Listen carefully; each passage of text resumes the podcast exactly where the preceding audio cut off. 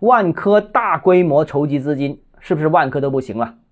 欢迎来到邓浩之家买房。最近啊，地产龙头万科 A 通过了一百五十亿元的定增预案。那万科总裁祝九胜在万科股东大会上就表示，万科本轮股权融资不是因为缺钱，公司此前已经获得充裕的债券融资资本。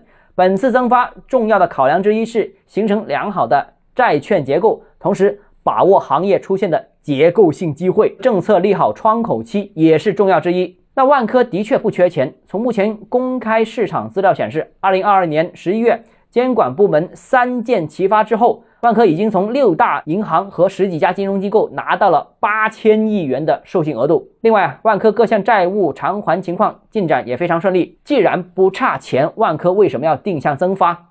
三月八日，这个问题啊，祝九胜就给予了解答。万科将把这轮股权融资所得的资金当做金种子。妥善利用，万科其实说的很明白了，市场反转，赶紧找钱扩张地盘。万科啊，不单是行业的龙头，而且对后市的判断呢，一直非常准确。在房地产行业高歌猛进的二零一八年，他就在内部会议上面提出“活下去”的口号。哎，结果楼市果然在二零二一年下半年开始迎来了一场史诗级的下行。而目前万科的投资策略已经彻底反转。